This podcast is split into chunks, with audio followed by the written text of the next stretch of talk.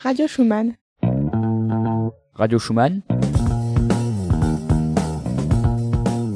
Radio Schumann, la revue, la revue, La revue, la revue de presse. La revue de presse. la revue de presse. Bienvenue à tous dans cette revue de presse de la semaine du 23 novembre 2018. On attaque tout de suite avec un article qui paraît dans le point. On a la suite de la mobilisation des, Gilets jaunes. Alors le mouvement entame son sixième jour sur fond de tensions et de violences dans certaines régions de France, comme l'île de la Réunion. Emmanuel Macron a rappelé mercredi la fermeté du gouvernement contre les actions violentes menées dans le cadre de ces protestations. Une nouvelle grande journée d'action semble se dessiner. Elle devrait avoir lieu samedi à Paris. Et d'après France Info, il y aurait environ 30 000 manifestants attendus à Paris. Le, le ministère de l'Intérieur a autorisé la manifestation aux abords du Champ de Mars à Paris, car les services de sécurité ont l'habitude de sécuriser ces lieux.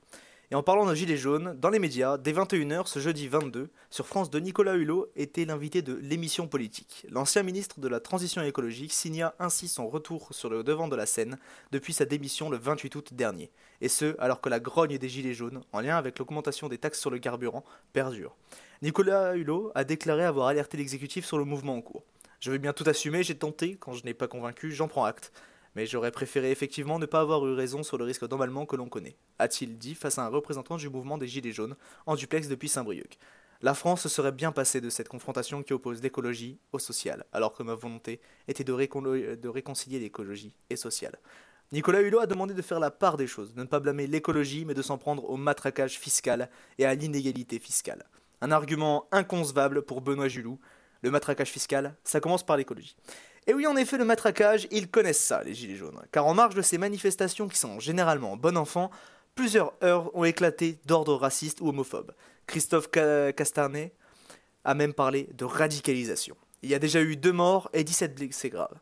Et dans le monde politique, nous allons faire un tour chez nos voisins. En effet, si les contestations des Gilets jaunes font la une de l'actualité française depuis une semaine, qu'en pensent donc nos voisins? Est-ce une erreur, des symptômes d'une rupture, du folklore?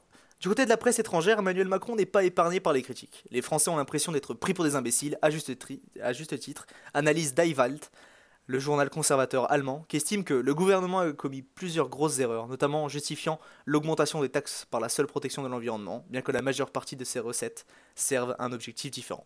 Cette fois, il ne s'agit pas de défendre des privilèges ou des acquis sociaux, explique Daiwalt, qui voit dans ce mouvement le symptôme d'une rupture entre la classe dirigeante et des citoyens dont elle est toujours plus éloignée. Un nouvel aristocrate éloigné des problèmes de la population commune, selon La Repubblica, un journal italien. Et cette impression est très fortement accentuée par le tweet qu'Emmanuel Macron a posté le 14 novembre et qui dit Les Français veulent qu'on les écoute et qu'on les considère. Cette réconciliation entre la base et le sommet, c'est le cœur de la tâche qui m'attend pour les prochains mois. Le président de la République, fidèle à lui-même dans sa discrimination des classes sociales, en se nommant sobrement le sommet. Donc parlons maintenant de la base, comme dirait Emmanuel Macron.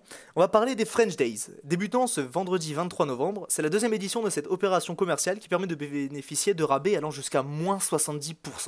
Ce vendredi marque le retour des French Days. Ce Black Friday français revient donc après une première édition réussie fin avril, environ 43 millions de visites en ligne cumulées.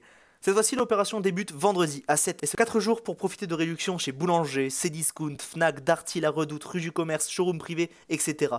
Nouveauté de la deuxième édition, en plus des sites de e-commerce, des boutiques font partie de l'opération. Les enseignes promettent jusqu'à plus de moins 70% de rabais sur certains produits des rayons électroménagers, informatiques, vêtements ou encore ameublement. Les dates de cet événement commercial n'ont pas été choisies au hasard. Nous nous sommes dit, il y a quelques jours. Il y a quelque chose à jouer pour ce deuxième semestre avant le Black Friday. Cette période est souvent très contrainte pour les clients avec la rentrée. Les impôts, les inscriptions des enfants et des activités extra- extrascolaires, explique Nathalie Mesny, PDG de Rue du Commerce, au journal du, NES, du Net. Les French Days interviennent surtout dans un contexte bien particulier pour le commerce hexagonal. Face à la diminution de l'intérêt des soldes, le secteur cherche à se renouveler. L'été dernier, Bruno Le Maire avait notamment annoncé l'ouverture d'une concertation. Cette réflexion, achevée en octobre, a permis de mettre au jour plusieurs propositions, telles que la réduction des périodes de soldes pour 2019. Et voici ce qui clôt notre revue de presse de cette semaine.